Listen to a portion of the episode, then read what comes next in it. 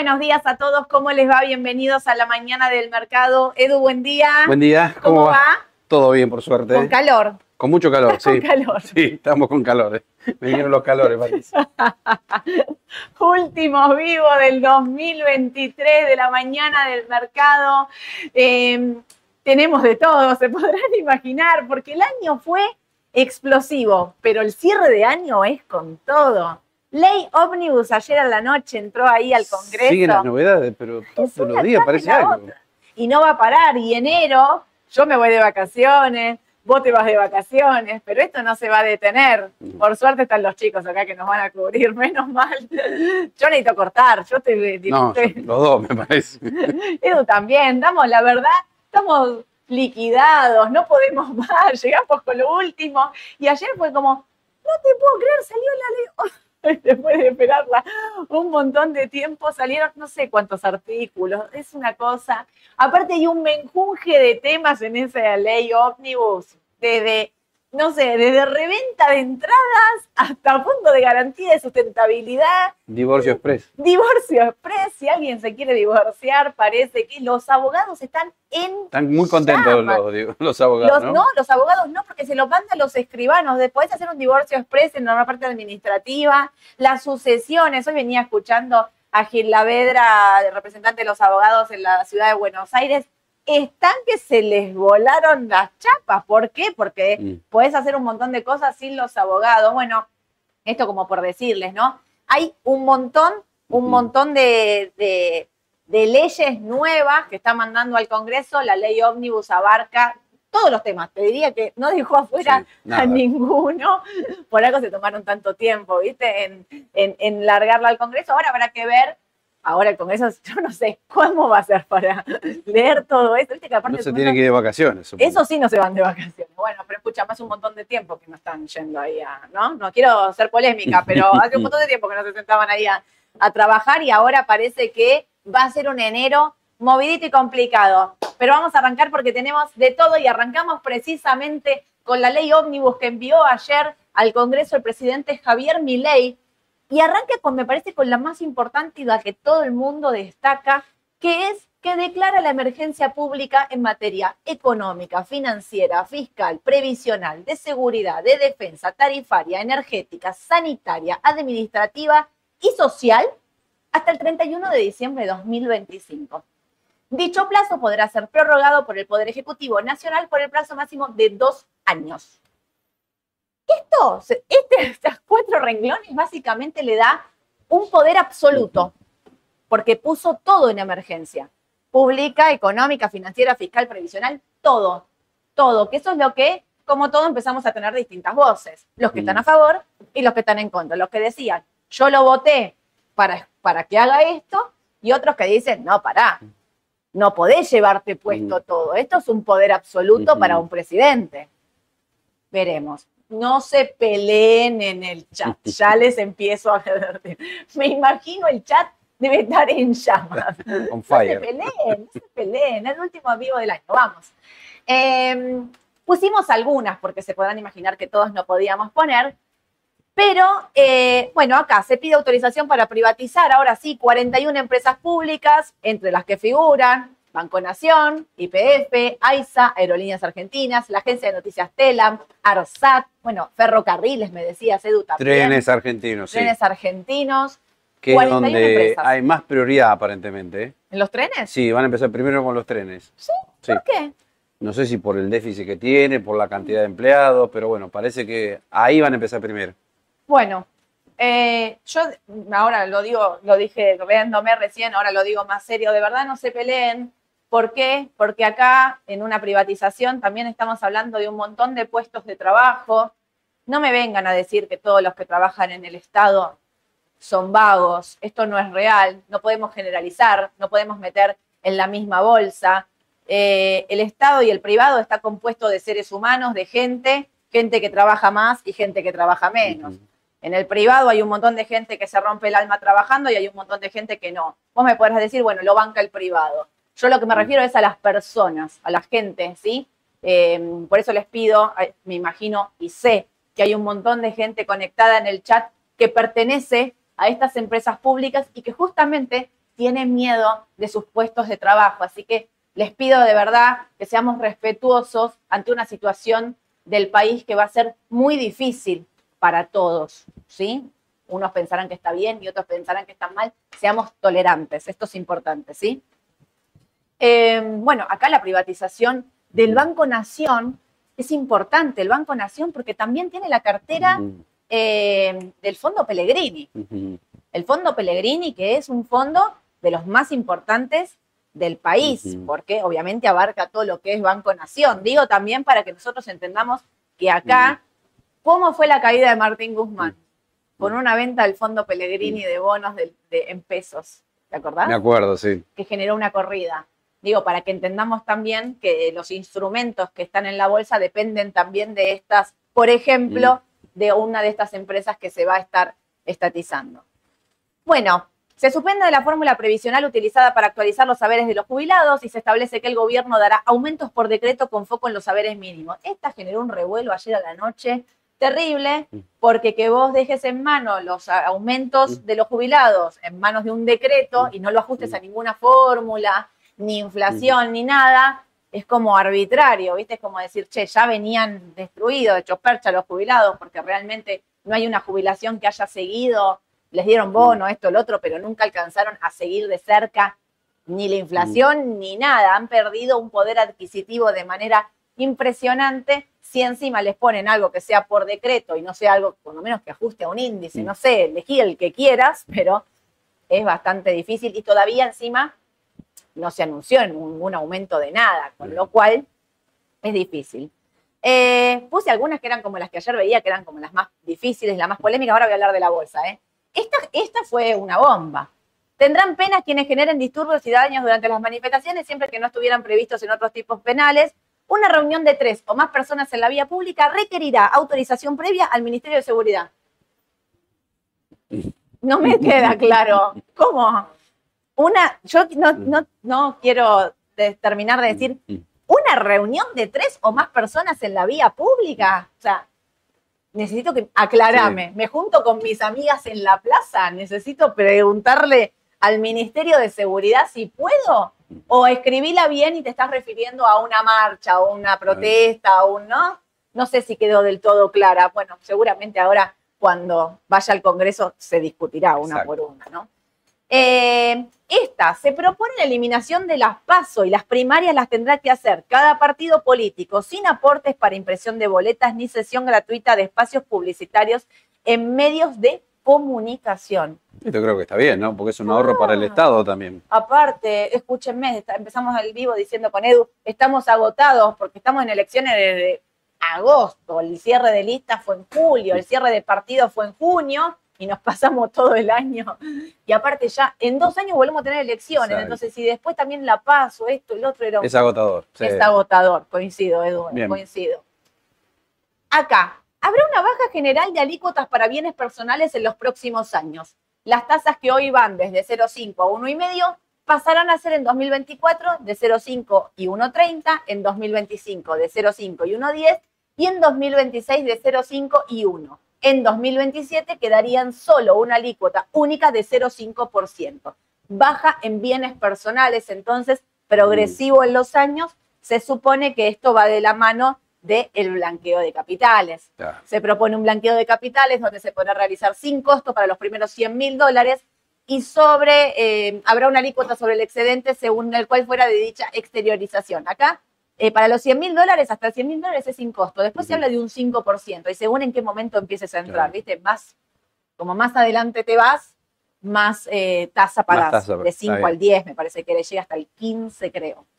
Eh, la otra vez, ¿se acuerdan cuando hicimos el vivo en la radio con Guille Pérez, del CEO del grupo GNP, el tributarista, que decía que bueno, que el blanqueo de capitales hay que verlo más en profundidad, si funcionaría o no funcionaría, porque si vos tenés, blanqueas 100 mil dólares, 90 mil dólares, ¿no? Bueno, ¿a dónde va, poner esos 100 mil dólares? Bueno, parecía que iba a ser una cuenta especial en el banco donde vos ibas a tener que depositar los 90 mil dólares y no tocarlos por un año.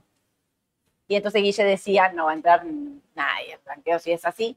Si los dejan usar para pagar impuestos podría ser, un descuento de mm. impuestos podría ser, Eh, o si podría, viste cómo va a pasar ahora con los GOPREAL, con los de importadores, que puede ser una parte descontar de bienes de impuesto país.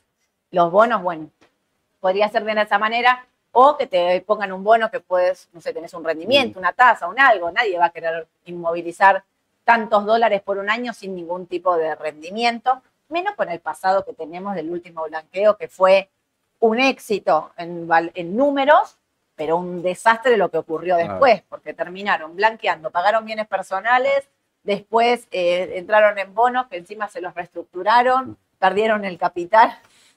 Un, un pasado negro con el blanqueo, pero bueno, vamos a ver. Otra de las que generó mucho ruido en el mercado, se establecen las alícuotas para las retenciones agropecuarias y allí se impone un 33% sobre los derechos de exportación a la soja. Lo sube del 31 al 33 las retenciones a la soja. El campo está que ya estaban con cortamos la ruta. Ah, como acá cada uno, los abogados, los otros, cada uno se enoja por lo suyo y es que se nota que necesitan recaudar acá, ¿no? Me parece. Acá es el no hay plata real. No hay plata real. No hay plata real. igual todos lo sabemos que no hay plata, pero acá es real. Em, y puso también, no lo puse, me lo salté, un 8% al sector... Em, ¿Limones?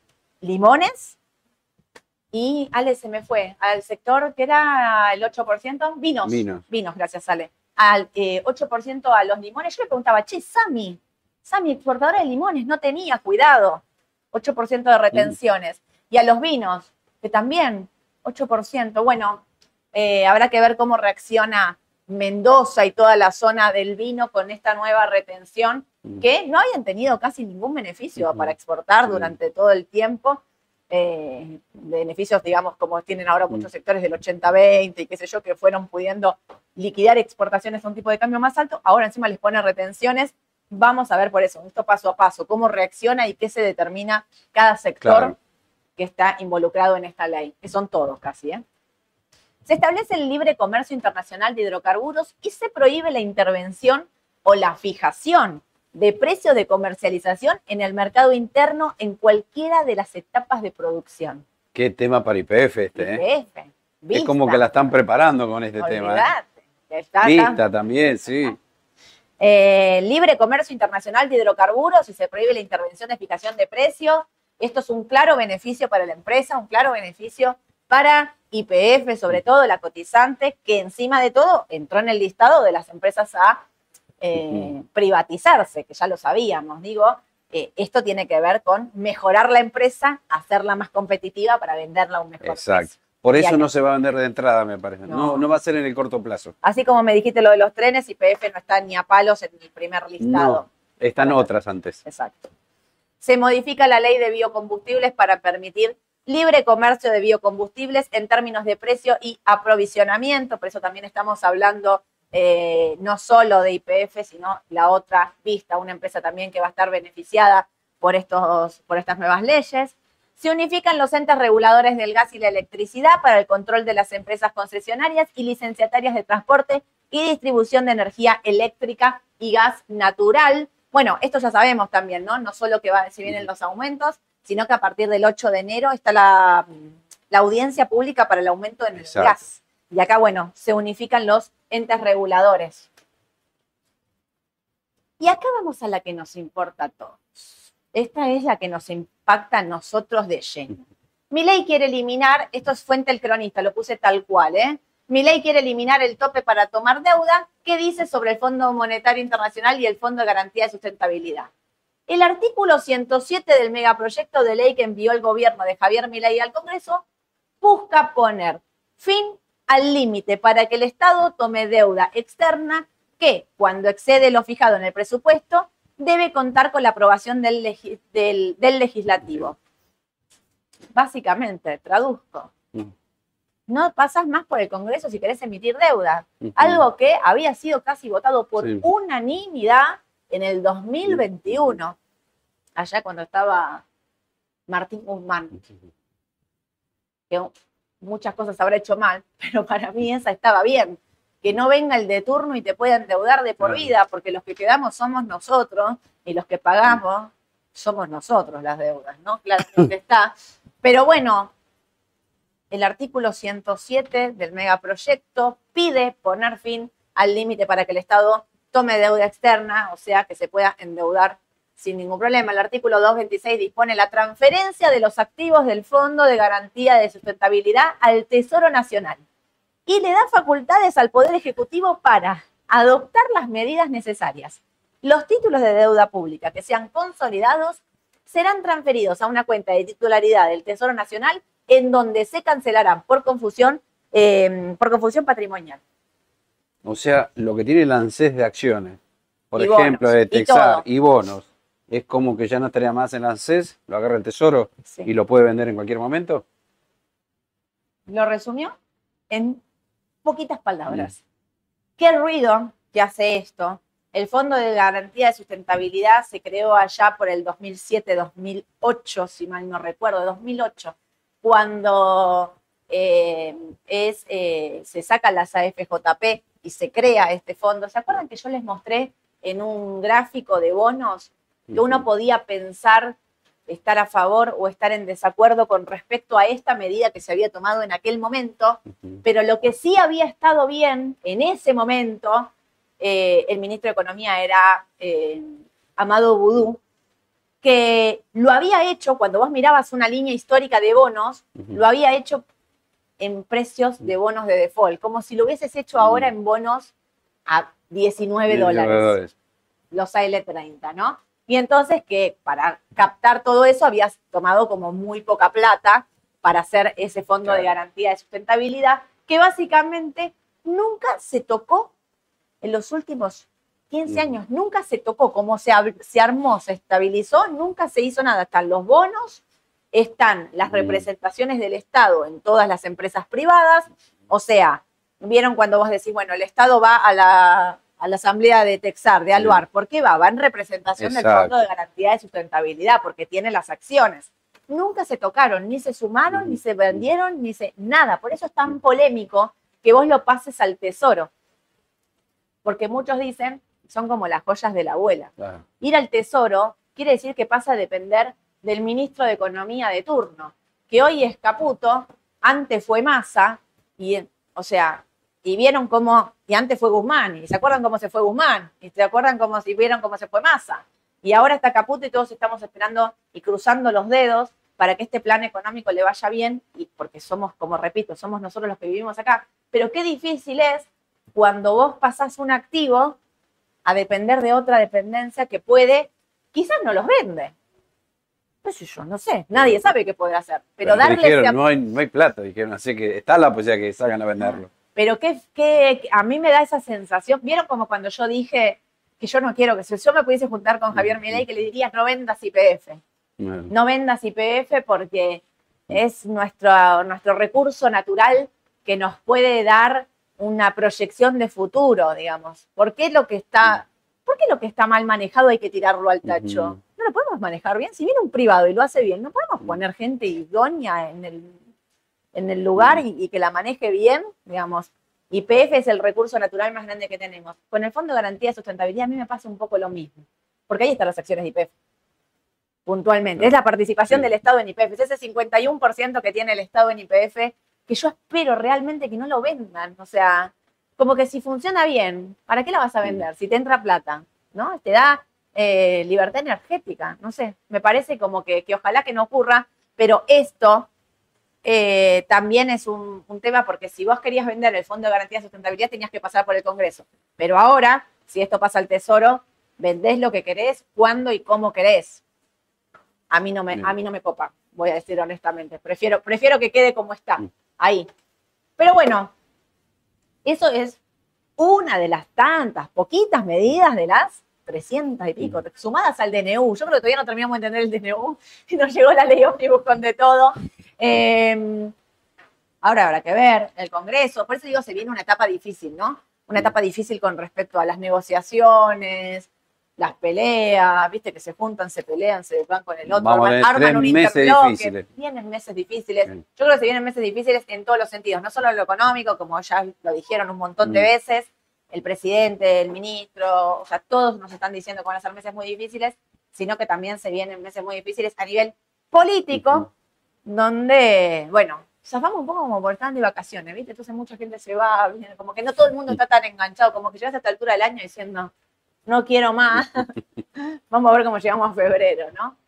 En el medio, miren este derrape ayer, el CCL terminó casi 870 pesos y todos los que están comprados en CDR están todos infartados, porque cierran el año. de gente preguntando por qué bajan tanto los CDR. Sí, por esto. Bueno, estaba por ahí un poquito caro el CCL, ¿te acordás? En 1200, 1120, lo habíamos dicho. Ahora es como lo que vamos al otro extremo. está muy barato ahora. Está regalado. ¿Cuál es un único activo barato en el país? Sí. El dólar. Sí. Está muy barato ahora. Debajo de 900 está muy barato. La pregunta que muchos me están haciendo es ¿por qué está pasando esto? Esto se da por un factor muy claro. Y por eso decimos, no vendan los CDR porque esto es circunstancial. El gobierno está aprobando todas las exportaciones y está liquidando con el 80-20, pero exportación les ha, eh, a ver, les están aceptando de a 5 o 6 liquidaciones de exportaciones por día. Entonces los exportadores, pensando en que se van a venir incluso muchos retenciones, ¿qué hacen? Liquidan. Liquidan, liquidan antes de tiempo. ¿Me entienden? O sea, todo eso que estaba ahí parado está liquidando. ¿El gobierno qué hace? Aprovecha y compra. ¿Cuántos compró? Dos mil millones de dólares. Compró ya, compró más que los últimos cuatro. O sea, el gobierno compró en cinco días, diez días, más dólares que Alberto en cuatro años que tiene. O sea, están haciéndolo por algo muy mm. puntual. Pero por el otro lado, no se levantaron las restricciones a la compra de dólares. Lo vuelvo a decir, las manos grandes no pueden comprar. Esto quiere decir que si vos querés operar más de 200 millones de pesos en CCL puntualmente, tenés que pedir autorización. Créanme, para nosotros 200 millones de pesos es una bestialidad, pero para las empresas no es una bestialidad. Los que pueden dolarizar no es una bestialidad. Entonces, lo que está ocurriendo es un desfasaje de los tipos de precio, de los tipos de cambio, porque tenés vendedores, pero no tenés compradores, porque no levantaron. Volvemos a la. mira, desde el grande hasta el chiquito. Con Edu seguimos sin poder comprar, porque tenemos idoneidad, porque trabajamos en una, que tenemos una cartera propia, digamos, dentro de una LIC. No podemos operar, ¿me entiende? Entonces, está muy desvirtuado, porque uno piensa en, bueno, listo, eh, como... Y las ganas que tenemos de comprar ¿no? algún CDR, ¿no? Yo miro esto que no puedo creer. Claro. Le, digo a ustedes, compren CDR, nosotros no podemos, pero ustedes compren Me perdí la suba de JP Morgan, por ejemplo, no pude comprar, mira. te la perdiste. ¿Qué le vas a hacer? Es así, bueno, ya va a pasar, Edu, ya está, ya pero compraste, no sé, algo habrás comprado, semillas. Sí, papeles locales, sí. Por algo le te pusieron en la cartelera galponero. la hay una cartelera, ¿cómo les voy a contar esto? Hay una cartelera acá puesta ahí, donde cada uno va y pone un mensaje. Por ejemplo, hoy, feliz cumple Florcita, que aprovecho y le mando un beso, Florcita del sistema, que fue el cumple. El otro día el cumple de Mariela. María, feliz cumple, eso. Y apareció un mensaje ahí que pusiera Edu Galponero. Sí. Galponero, para los que no saben, es panel general, ¿no? Le dicen los galpones, porque son chiquitos. Qué feo, ¿no? Es galponero, apareció ahí un mensaje anónimo. Da para otras interpretaciones también por eso, ¿viste? Pero bueno, estamos hablando en términos bursátiles. Estamos siempre hablando en términos bursátiles. Edu Galponero. Eh, habrás comprado algo de eso, ahora seguramente sí, vas a rendimiento que tuvieron. Pero bueno, créanme, no se desesperen. ¿Vieron cuando uno dice al lugar de 800 a 1300, vuelve 800, va, viene? El del dólar pasa lo mismo. El mercado es tan chiquito que es hipervolátil. Las subas y las bajas son desproporcionadas. No vendan CDR en estos precios. No vendan. Yo entiendo que mirás tu cartera toda roja y es un garrón, ¿te crees? Literalmente te agarra una amargura porque decís, no te puedo creer, esto baja todo aparte. Por eso siempre decimos también, no tengan 100% de la cantera fija. No. Si estaban en CEDAR hace dos semanas atrás, siempre es bueno tener un 20, un 30% para moverse en el corto plazo. Si hubieran vendido hace una semana y media atrás, hoy quizás ya pueden retomar esos CEDAR que vendieron, u otros. Por eso, porque el que más sufre ahora es el que compró hace dos semanas. CDR. Y va perdiendo en pesos. No, el que compró desde, desde que ganó ley, me parece que va perdiendo. Bueno, llegó a mil y pico y bajó. Pero, por ejemplo. Llegó 800 y rebotó, ahí me estaba acordando. Claro, pero si vos te fijas, JP Morgan eh, en los últimos 30 días viene subiendo muchísimo en dólares. Entonces, esa persona que tiene JP Morgan va a decir, no, no perdí tanto, ¿eh? por ahí en pesos sí voy perdiendo un 7, pero ¿por qué? Porque me subió en dólares el papel afuera. Exacto, sí, sí. No hay que vender, yo estoy convencida de que no hay que vender por eso, en estos precios. Siempre tengan, traten la medida lo posible, tener algo para el corto plazo y moverse. Cuando está muy caro ese celo, bueno, vendo algo, retomo ahora que está muy barato. Yo igual te digo, eh, eh, pensando, ¿te acuerdas que vos la última vez me dijiste 50 CDR, 50 Argentina? Exacto, bueno, ahí está también. ¿No estás para volverte a 70 CDR, 30 Argentina? Sí, sí. Ahora con este CCL, sí. Con este CCL, con Argentina, que ahora lo vamos a ver. No quiere, ¿eh? Me gustó eso, ¿sabes por qué?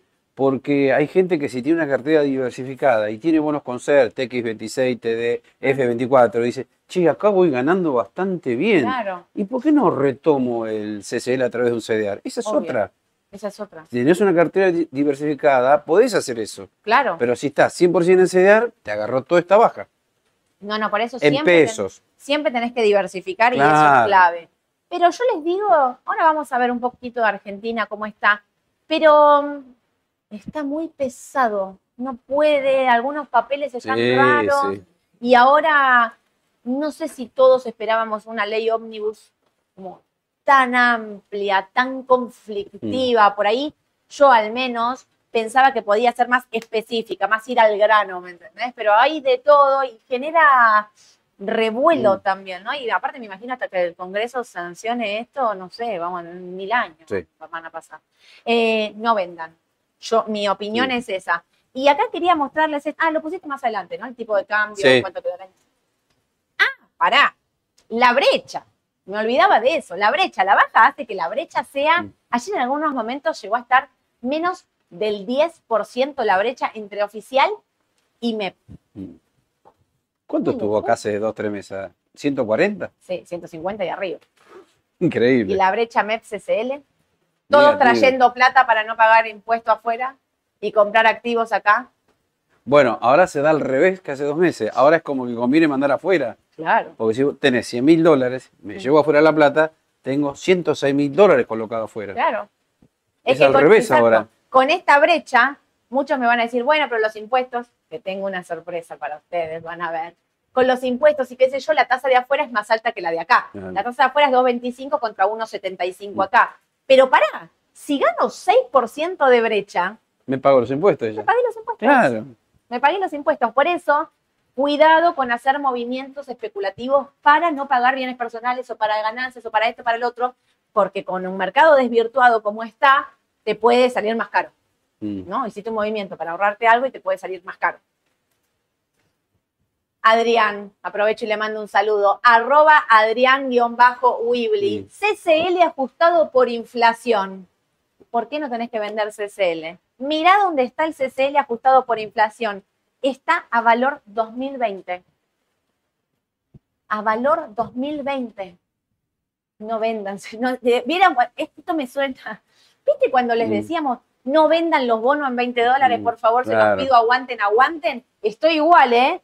Estoy igual. lo que pasa es que vos tampoco sabes cuándo pega la vuelta. No. Puedo hacerlo hoy, mañana o la semana que viene. Que la Eso es lo que no sabemos. Como no tengo una tasa que me llame la atención o una tasa que vos digas, che, pero me estoy perdiendo una tasa, la tasa fija, una letra, un qué sé yo. Los seres están por las nubes. Sí, y vos que también hablaba con un cliente, ¿viste esta licitación que hubo de letras? Sí. Que una tasa horrible, 8,66. Sí. Pero ¿sabes lo que le decía a ese cliente? Mira, haz una cosa, Compara el dólar como estaba cuando vos entraste en esa licitación. Claro. Si bien la tasa es bajísima, en dólares estás ganando con ese instrumento. Ah, sí, porque el dólar bajó.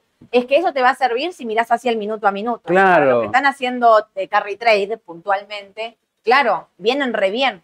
Porque habrás vendido. Porque ahora podés vender. Te ganaste un 2, un 3% en peso. Mm. Lo vendés y entras a un CCL mucho más barato que el que estaba cuando vos entraste en la licitación de letras. Que por ahí eso lo tenés que ir mirando día a día. Día a día el lunes, el lunes es feriado. Mañana sigue, el martes sigue, el miércoles sigue, el jueves sigue. En algún momento vas a tener que darte vuelta rápidamente para que el dólar no se te dispare. Yo lo que me ahí son dos, dos, dividamos el mundo de los inversores en dos. Los de corto plazo especulativos, especuladores, a full, que están mirando eso que dice Edu, che, pará, la tasa es bajísima, pero como el dólar viene bajando fuerte, mi tasa. Gané muchos dólares acá. Y otros son los conservadores, los más tranquilos, los de mediano plazo, los que no están mirando el minuto a minuto, porque el, para el que hace el carry trade, literal no se puede despegar de la pantalla, porque donde el dólar se reaccionó, donde compraste y vendiste mal, te quedaste, perdiste el rendimiento por ahí de, de 10 días, de 15 días. Lo que sí, para los otros, para los que tienen una cartera armada, que es bueno, che, esto ya está, me paso, no sé qué, no lo hagan. Es circunstancial. Es una cuestión de mercado de momento, de las medidas que se están tomando. No, es esto se. Digamos, incluso yo pienso que la brecha tan baja de MEP, eh, de oficial MEP sin dólares, el otro día Caputo, alguien de ustedes me puso, yo dije como el Fondo Monetario está viendo si nos manda 15 mil millones y Caputo salió a decir falso. O sea, el Fondo Monetario no nos va a mandar más plata y entonces es como difícil pensar en una brecha tan baja sin dólares. Sin dólares. Y hay que ver cómo reacciona el campo a esto de las retenciones. Cuidado, por eso digo ir con cuidado, porque se vienen momentos de mucha volatilidad y difíciles para invertir. Bueno, y acá tenés el dólar, mira, por favor. ¿Sabes cuánto bajó del máximo 1120 al mínimo ayer 920? 17% en pesos. Es muchísimo. Una, dos, tres, cuatro, cinco, seis, siete, ocho, nueve, diez ruedas. Diez ruedas, dos semanitas. Dos semanas. Por eso, el que estaba acá con esa letra ya puede retomarla, porque ganó por ahí un 5% en dólares. Claro, la letra que le habrás hecho acá, ponerle 9. Sí, hará un par de días. Y ayer bajó más. Y además la gran ventaja que esa letra la puedes vender hoy en contado inmediato, no en 48. Pará, antes que comprar MEP a 9.25, compras SL, Claro, compro CDR, exactamente. No compres MEP. Si querés mayor rendimiento, compras SL, compras CDR. Exactamente. Que tiene 8.70 el tipo de cambio. Bien. Para tenerlo en cuenta. Para tenerlo en cuenta. Y acá, ¿qué hacemos? ¿Qué tema? A mí me gusta. ¿eh? Sí, a mí también. Y yo creo que volvemos a repetir lo mismo. De corto plazo, por ahí no pase nada. Sí. Ya tenés la señal de venta calma. Que, y fíjate cómo se aplanó todo acá con la L30D. Pero bueno, ¿cuánto puede estar en 41 y 37 o 38 dólares? Un par de días más, un par de semanas.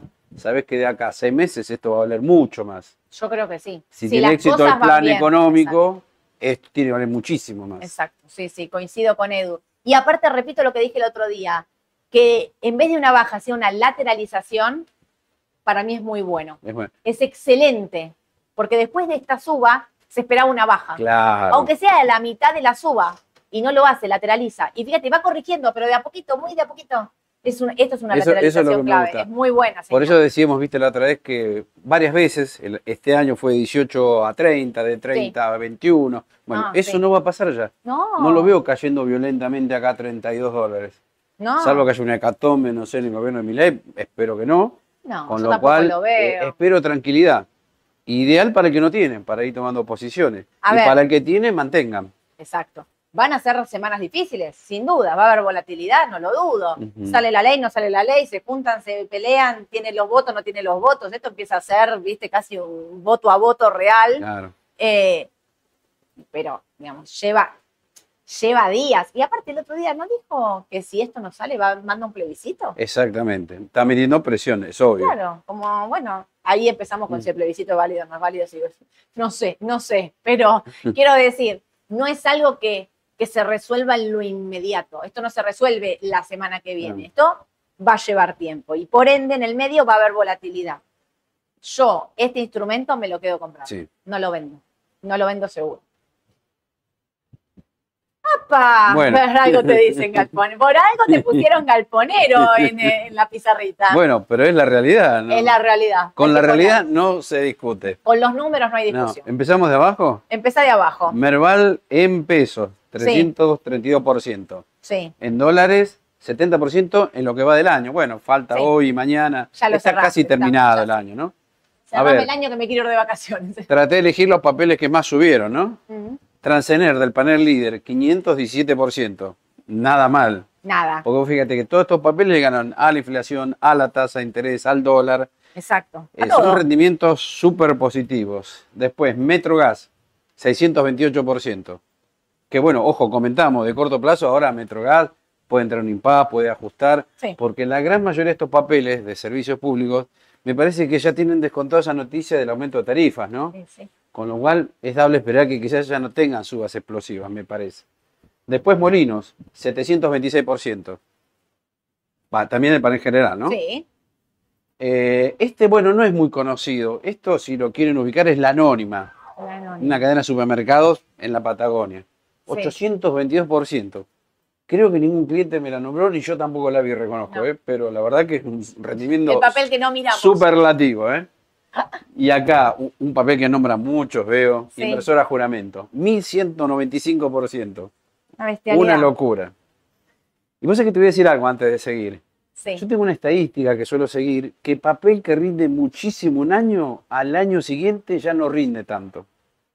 ¿Y sabés qué ejemplo tengo a mano, el más cercano? El de Tesla. ¿Te acuerdas cuando Tesla no paraba de subir? Sí. 200 dólares, 300 dólares, 400 dólares. Llegó un momento que se pinchó. Sí. Y no volvió nunca más ese máximo. Está Luciano, está Lucho ahí conectado en el Fíjate el sector tecnológico como está en máximos, el QQQ, y Tesla está bastante lejos del máximo, de hace dos años. Por eso yo tengo esa teoría. A veces funciona, a veces no. Lo dijiste acá en el vivo el año que viene, en el cierre de la mañana del mercado. Tengan en cuenta para el año que viene. Vamos a venir a buscar este vivo, vamos a buscar estos papeles y vamos a ver qué pasó. y bueno, el mejor de todos, Semino. Lo chequé una, dos, tres, cuatro, cinco veces porque no lo podía creer. Claro. 1811%. En el precio máximo que tuvo hace unos días tuvo 2000%. Claro. Así que por eso, claro, por eso te decía, ¿qué más le podés pedir a este papel? No. Porque vos pusiste 1800 seminos, yo estaba mirando en la página de Raba, que tenemos el porcentaje del año. Sí, es menor porque no tiene el ajuste del no, No, no, no, pero estaba mirando otra cosa, sí, ah. porque no tiene el ajuste, ah, sí, pero no importa. Estaba mirando otra cosa, ¿no? Por ejemplo, Aluar, 347 en el año, casi, casi como el Merban. Claro, exacto. ¿No? Eh, y más que la inflación, y más que el dólar. Y un papel conservador. Un papel conservador. Me voy a los que estuvieron ahí como son buenos, son malos los bancos. Galicia, en pesos, 385%. No está mal. ¿eh? Está mal. IPF, 400. Texar, 232. Mm, para que empieces a mirar ahí cuál tenés que recomprar, ¿no? ¿Cuál estaba por debajo? La peor del líder, Mirgor, 82. Sin ninguna expectativa para el año que viene por ahora, ¿no? Las transportadoras, Transener, bueno, ahí la pusiste. Eh, Edenor, 552%. Esto es todo en pesos. Cuando me voy al. Para, cuando me voy a los ADR, tenés Banco Macro 78% en dólares. No está nada mal. Casi como el Manuel. Edenor 140. 140 en dólares es una bestialidad, Edu. Em, Galicia, 82. Superville, 96. IPF, 87. Francés, 45. La peor, Loma, ¿eh? Bueno, Loma, te acuerdas que dijimos también. Estaba ya en su precio. Pampa, 55. Poquito, ¿no? Cresud, 41. Justo el día nos preguntaban de Cresud, ¿no? Em, lo que quiero decir, fue un gran año porque el mercado, como bien dijimos desde el principio de año y qué sé yo, el mercado estaba en mínimo, estaba detonado, estaba mm. destruido absolutamente. La pregunta es, ahora, ahora, ahora es la hora de la definición, ahora es la hora de la verdad. Estamos en mil, no los podemos pasar. Vamos y venimos, vamos y venimos, tiki tiki. ¿Vamos a los 1800 o no vamos a los 1800? Este año, 2024, mm.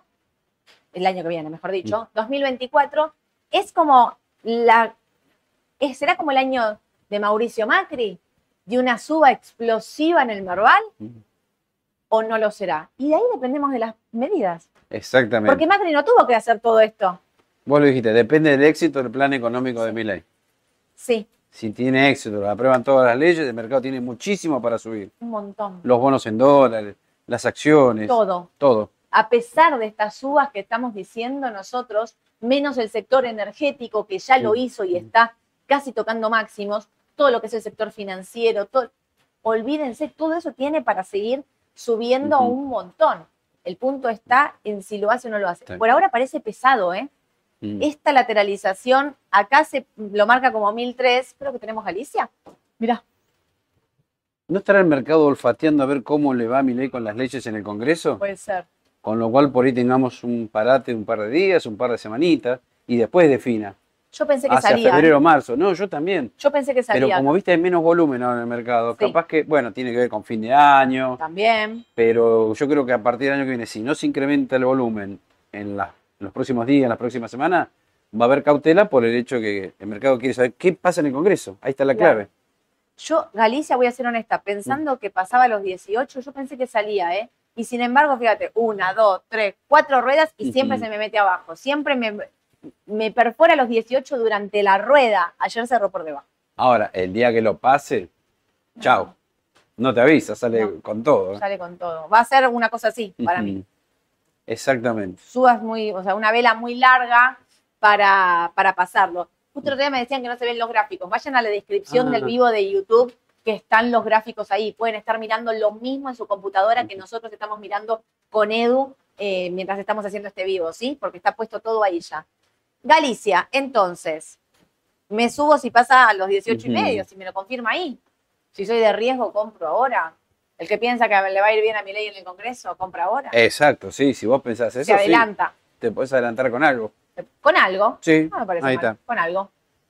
IPF, la misma.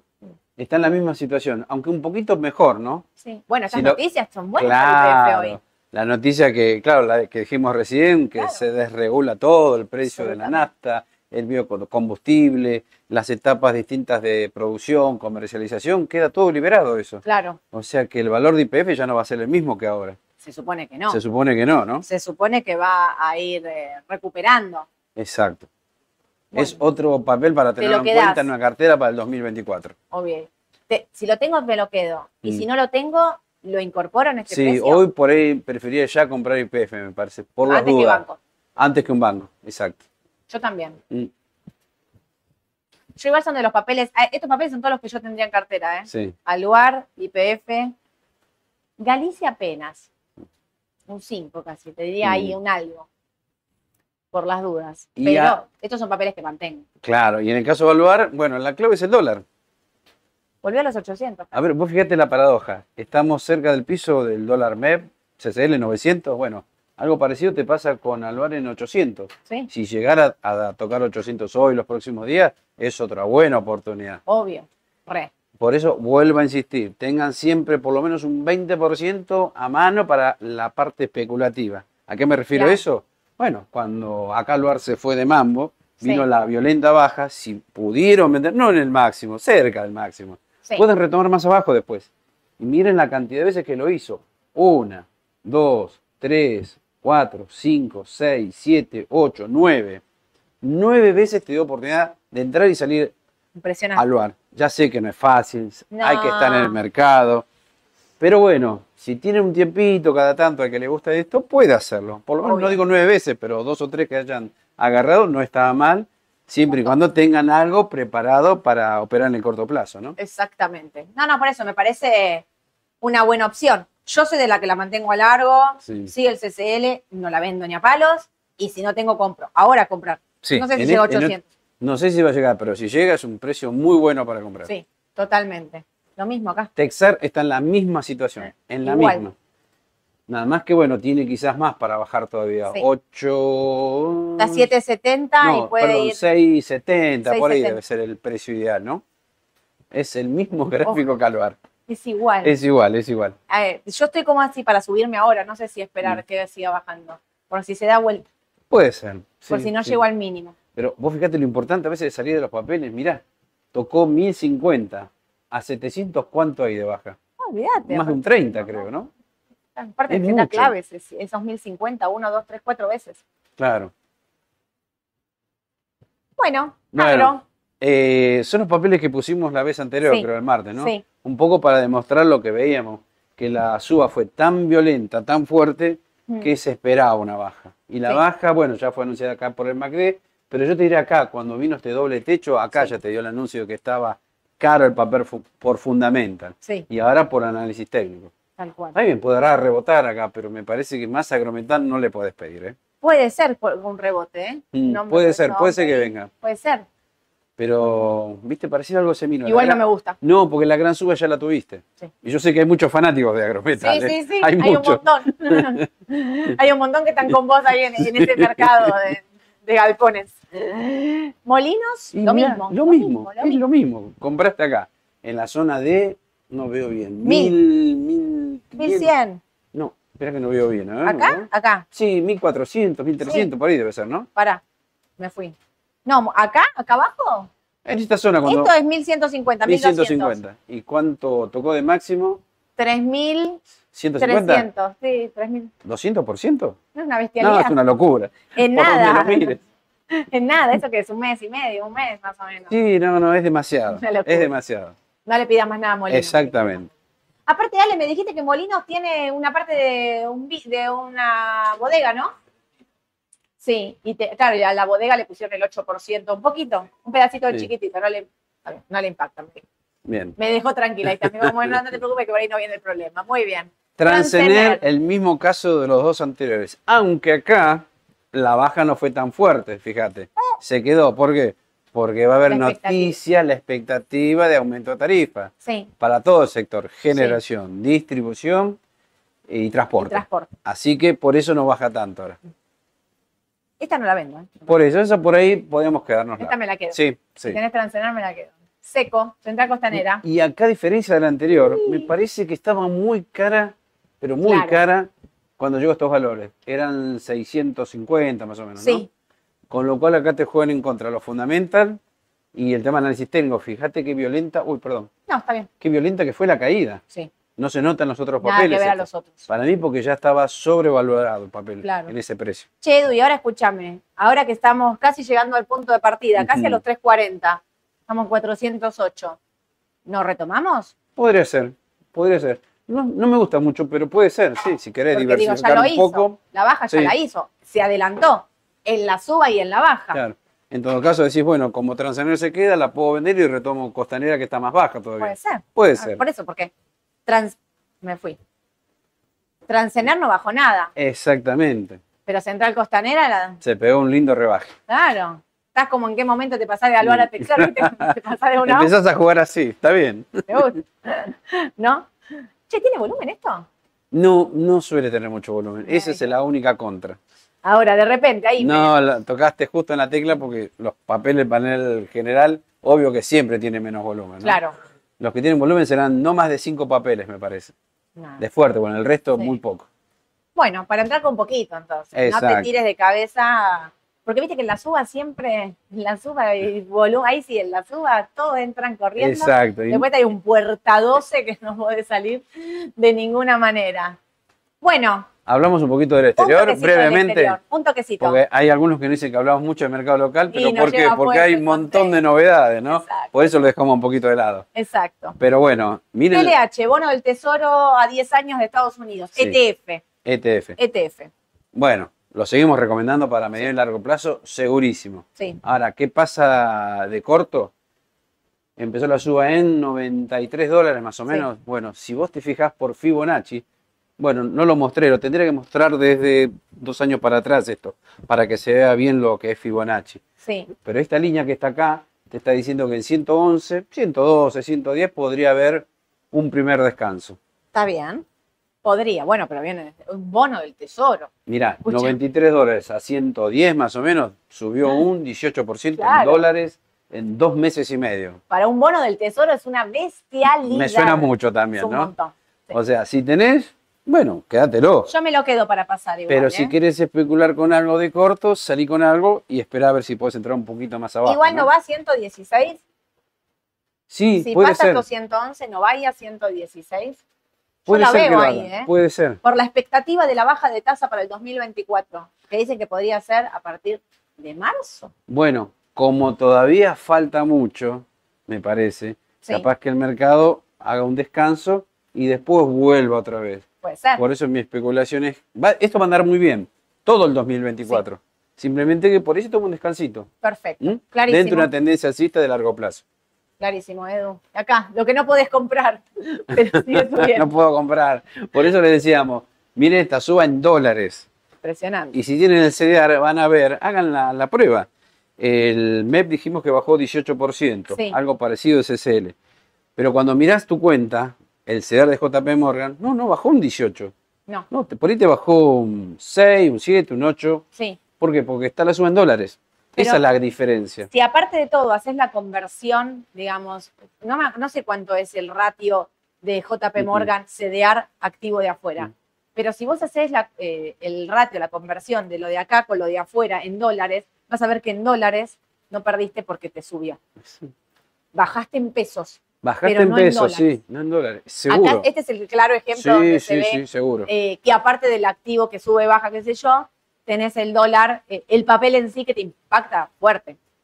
5. 5 a 1 es el ratio. Gracias. 5 a 1. Bien, bien. Entonces, haces el ratio que 5 a 1, entonces 5 CDR de JP Morgan equivale a una acción de JP Morgan afuera. si haces la cuenta, haces el precio de, que está acá por 5 y lo dividís por lo que vale la acción afuera, vas a ver el tipo de cambio que te queda. Y si haces en pesos contra dólares lo que tenés afuera, vas a ver que en dólares no perdiste. Esa es la cuenta. Bien, y después lo último, tener en cuenta la zona de los 174, 173 dólares, que ahí sí puede descansar, ¿eh? Sí, puede ser. Si no ¿eh? es un poquito antes, estén atentos a eso. Bueno, ya lo hice un montón. Sí. Y querías hablar del Bitcoin. GBTC, ETF ah. de eh, de. Ay, se me fue, no es un ETF. No, es un fondo que. Es un fondo que replica el 4% de circulante de Bitcoin en, eh, en, el mundo. Ahí está, no era un ETF. Muy bien, muy bien. Muy bien, Soltita. Habíamos hablado hace un par de semanitas del Bitcoin que estaba en tendencia. Sí. Y sigue la tendencia, ¿no? Fíjate que todo lo que es AT de mediano y largo apunta para arriba. La clave de corto acá es si cruza los 37 dólares. Sí. Si lo llegara a cruzar, Fíjate, ahí sí te habilita el máximo del año 2021. Ahí está. Que está en la zona de 55 dólares. O sea, recorrido tenés mucho. Un montón. Hay que ver si lo pasa. Alta especulación acá. Alta especulación. Esto sí es para un cliente hiper volátil, hiper agresivo. no es para cualquiera. ¿eh? No, no, no, no, para nada. No, no, para, nada. Me encanta que muchos de ustedes me escriben y me dicen, Sole, te puedo ayudar, porque yo dije que no sé de criptomonedas y que me voy a tener que poner a estudiar. Me encanta que ustedes me ofrecen ayuda para que yo entienda este mundo que realmente no lo entiendo. Es mi objetivo 2024, ¿eh? aprender de, del mundo de las criptomonedas, porque estoy negada aparte, porque no quiero saber nada. Estoy como vos cuando te digo tal cosa, y me dices, no, no quiero, no quiero, ¿viste? Bueno, no, no, no. Claro, está con tantos temas que la cabeza te está. Yo, hoy el señor llegó acá a la mañana, me agarró distraída, me agarró con ley ómnibus, qué sé yo, me hizo un chiste que casi, casi no hago el vivo, porque no saben, y me dice que la inocencia te valga, me dice, porque es el día de, de del inocente. 28, 28. 28 de diciembre. 28 de diciembre. Mm. Y le digo, pensaba por mis adentros, ya te voy a enganchar en algo. Cuando me dice, no, no, no, no, no, no, no, no, no, no, me dice, no, no, no. Así me hace, no, no, no, no. Bueno, a ver, el grupo GNP Guillermo Pérez, a quien agradezco fuertemente este aporte que hizo a toda la comunidad de la mañana del mercado, porque tanto nos pedían y tanto nos preguntaban, che, este activo paga, no paga, la ON, la Acción Argentina, el ADR, el CDR, bienes personales y ganancias. Guillermo Pérez del CEO del grupo GNP nos mandó esta placa. Vayan a la descripción del vivo de YouTube que está ahí. Esto es básicamente el resumen que nadie te quiere pasar. ¿Qué está exento? ¿Qué paga? ¿Cuánto paga? ¿Y cómo se paga? Bienes personales y ganancias de personas humanas. Así que, Guille, real, te agradezco esta colaboración que hiciste para toda la gente que a veces no sabe, que muchos de ustedes se arman sus propias declaraciones y demás, o a veces el contador tampoco sabe. Bueno, pásenle esto, que acá está todo el resumen impositivo. Un genio, la verdad, un genio. Gracias, gracias de verdad, Guille. Y voy a cerrar el año con esto. Miren. Eh, Ustedes saben que acá es todo a pulmón, un gran trabajo de todo el equipo de Raba y no podía cerrar el año si no era contándole los rendimientos. Ustedes saben que nosotros acá las recomendaciones que hacemos es porque eh, realmente las consideramos, creemos nos equivocamos también. Ustedes imaginan que no acertamos todo, no la pegamos todo, que fue un año súper, súper, súper, súper difícil. Mm. Pero miren lo que logró el equipo de Raba en las carteras administradas de Raba. Voy a arrancar por la cartera local, que tiene como jefe de equipo al señor Eduardo Fernández, que cerró la cartera local con un 370% arriba. El Merval está 361. Les pido a todos un aplauso para Edu, por favor. Gracias. Un genio espectacular, Edu. Eh, esto lo hizo haciendo las cosas que les dice a ustedes acá en el vivo, ¿eh? No hace otra cosa. A veces dudan, a veces hay papeles del general que no podés comprar. Lástima, no nos compramos semino por un tema también de volumen, ¿no? De volumen, claro. Porque, al principio no tenía mucho volumen, no, podíamos entrar. No, no, por eso, él a veces hace recomendaciones acá a ustedes que él en la cartera no puede comprar. Es muy importante eso, porque él no es que viene y dice algo acá que él ya compró y lo hace para después vender. No, no, no. Les dijo Semino a ustedes y él en la cartera no podía comprar porque el volumen que tiene la cartera administrada en pesos, ¿qué es la cartera administrada para los que no saben? La cartera administrada es gente como ustedes, inversores, que vienen y nos dicen, bueno, yo te dejo X monto y quiero que lo administres vos. Hay una cuenta en caja de valores que tiene depositadas las acciones y la compañía lo que hace es compra y vende las acciones y obtiene un rendimiento a fin del año. Este es el rendimiento de la cartera local con la cabeza de Edu. Entonces, eh, espectacular. La verdad, para ser solo para el líder y con la volatilidad que tuvimos, espectacular. La verdad que te, te felicito. Gracias. Y tenemos carteras en el exterior con la misma dinámica también. Miren los rendimientos que tuvieron acá. Quiero agradecer acá todo el equipo. Agradezco a Mauro, a Aye, Em, a Freddy, a bueno, vos también. Así que aplauso para vos también ahora. gracias, gracias. A todo, a todo el equipo a todo, a, todo, a, Leo, a Pri, a Fer, a todo el equipo de Raba. Todos trabajamos después ahí determinados responsables de cartera, pero todos aportamos para las carteras y lo que estamos viendo de afuera en un año que fue extremadamente difícil porque Argentina por momentos nos llevaba puestos, ¿no? Qué difícil y qué importante es trabajar en equipo. Porque si no trabajas en equipo, mientras nosotros estábamos mirando todos acá, había gente especializada mirando afuera directamente, ¿no? Y estos son los rendimientos que se obtuvieron. La cartera exterior, la moderada, ¿contra qué la medimos? Siempre nos ponemos un parámetro, ¿a qué le queremos ganar? ¿A qué queremos llegar? ¿Cuál es el objetivo del año? La moderada va contra el S&P, el Standard Poor's, las 500 empresas principales de Estados Unidos, que subió un 24%, y la cartera está cerrando el año con un 36 y medio arriba. Es un montón.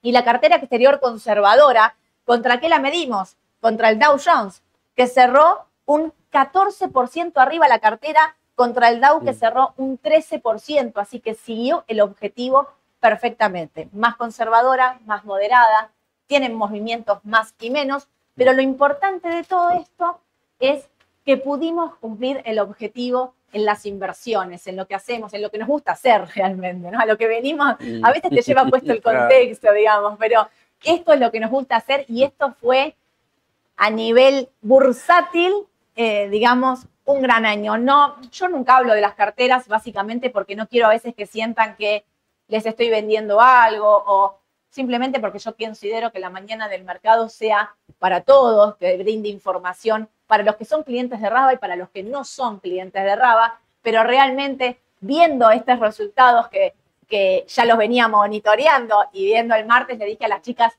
armemos una placa porque este es el resultado de todo el equipo de Raba del gran trabajo que hicieron. Pero miren, esto son ustedes. Esto es todo el esfuerzo que no solo hizo el equipo de Raba, sino acá lo sumo a ustedes, hay más de 295% de nuevos seguidores en Instagram. Tenemos nuevos medios de comunicación este año. Sumamos TikTok, sumamos WhatsApp difusión, sumamos el podcast. Tuvimos más, 192% sumamos aperturas de cuentas más que en 2022. Y 200, el aumento del 247% de nuevas empresas también que en 2022. Ahí la veo a Pamela, ahí festejar, Pamela Mariela, claro que festeja, porque esto es el resultado de este trabajo que nosotros hacemos acá de que ustedes se acercaron a Raba, nos volvieron, muchos nos conocían de, antes, muchos nos, conocieron ahora, pero se sumaron a esto y lograron estos números. Más, eh, nosotros eh, sumamos, eh, tenemos más de 48, aumentamos en un 48% nuestros activos administrados en Estados Unidos. O sea, ustedes depositaron la confianza en nosotros, nosotros obtuvimos esos resultados, pero esto, esto lo lograron ustedes, porque son los que nos siguen día a día. Tuvimos más de 700 horas de transmisiones en vivo. Triplicamos los eventos presenciales. ¿Saben qué puse yo en mis deseos del 2024 en la carterera? Que haya más Raba Palusa, porque para mí fue mm. el mejor evento del año, sin lugar a dudas.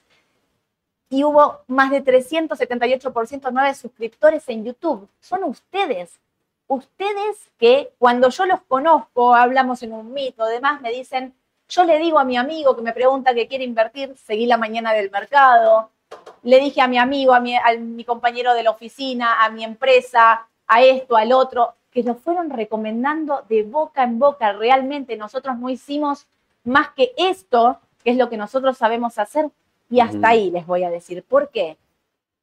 Edu y yo estábamos antes de hacer la mañana del mercado. Creo que acá terminé, ¿no? Mm. Sí, muchas gracias por habernos elegido y acompañado durante todo el 2023. Edu y yo no estudiamos conducción, no estudiamos locución, no, o sea, Edu y no somos periodistas. No somos periodistas, ni cerca, estamos de serlo. Fuimos aprendiendo, fuimos aprendiendo con ustedes, fuimos aprendiendo nosotros acá cómo es manejarte adelante de una cámara, yo hablar más despacio, porque yo ya los que me conocen saben, vaya las chapas. Edu es mucho más tranquilo, por suerte. Nos dicen que hacemos una buena dupla por eso, pero mm, yo creo que realmente fue un año espectacular, no solo en lo que acabo de mostrar de inversiones, sino que todos crecimos. ¿Querés decir algo? Sí. Bueno, primero saludar a todas las personas que nos siguen, a todos los seguidores. Y bueno, principalmente los míos, que la verdad que no lo puedo creer la cantidad de, seguidores que tengo, eh, me suena como que es demasiado, ¿no? no, no es demasiado. Pero bueno, qué sé yo. Este, estoy muy agradecido de todo eso, así que bueno, eh, no más desearle un feliz año a todos. Este, y bueno, lo mejor para el 2024. Y ojalá que bueno, podamos encontrar nuevas perlitas el año que viene. Vamos a ver, perlitas, ¿no? Por más perlitas. Pará, voy a levantar. Vos tenés tu copa ahí, ¿no? ¿También? Voy a levantar la copa entonces ahí está, voy a, brindar con Edu. Fue un gran año para nosotros por más perlitas en el 2024. Quiero agradecer a todo el equipo de Raba, a todos, a los operadores, a la parte de sistemas que hizo una gran aplicación durante todo el año y trabajó y ya está para descargarla, porque mientras nosotros hacíamos esto, Raba continuaba avanzando en todos los sectores, sistemas que no pararon y que se vienen un montón mm. de novedades el año que viene, la parte de títulos, que tuvo un cambio de sistema de caja de valores, que los, eh, en medio de una elección se cambiaron los sistemas. Y yo les puedo asegurar que hicieron un gran sacrificio, un enorme esfuerzo. Patricia, Bianca, Iliana, Analía en la parte de tesorería, eh, con un director ahí a cargo que tienen a Martín y a Javier acompañándolos, Andrés en la parte de tesorería, los directores a cargo que los acompañan. Realmente, mientras el año transcurría y avanzaba a una velocidad increíble, las cosas sucedían y teníamos que ir mm. encima resolviendo un montón de cosas que no nos las esperábamos, pudimos sortearlas, pudimos salir adelante. El equipo de compliance, que también normativa tras normativa, una atrás de la otra, el equipo completo, con Abus a la cabeza, Ale, eh, Wada, Barbie, todos ahí haciendo que las aperturas de cuenta salgan rápido, la parte jurídica, que era la más difícil.